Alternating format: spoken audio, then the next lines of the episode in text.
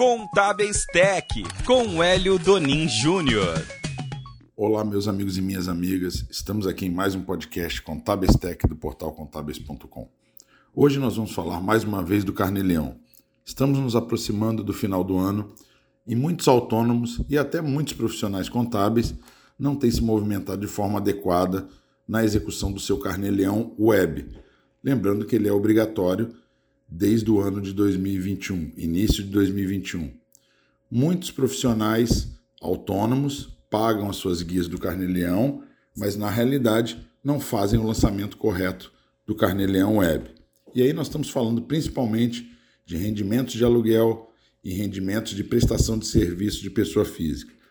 Principalmente até os profissionais da área da saúde que precisam lançar o Carneleão de forma individualizada dos seus pacientes e isso é fundamental porque na hora do cruzamento da declaração de imposto de renda pessoa física no ano de 2023, a Receita Federal vai usar esses dados do Carneleão Web para cruzar com a declaração de imposto de renda dos pacientes. Então é importante que nós lancemos de forma adequada o Carneleão Web, lembrando que mesmo que não tenha sido feito até agora, pode se retroagir e fazer de janeiro até dezembro para ficar com todo o Carneleão Web pronto para a declaração de imposto de renda de 2023. E não existe multa para o lançamento do Carneleão Web de forma retroativa.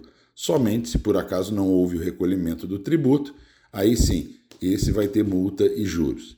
Então fica aqui a dica, fica o lembrete para os profissionais autônomos, fica o lembrete principalmente para os profissionais contábeis, que inclusive tem uma grande oportunidade de um novo tipo de prestação de serviço, essa movimentação do Carnê-Leão para poder atender os seus clientes, gerar mais renda e deixar esses profissionais autônomos que fiquem regulares perante a Receita Federal.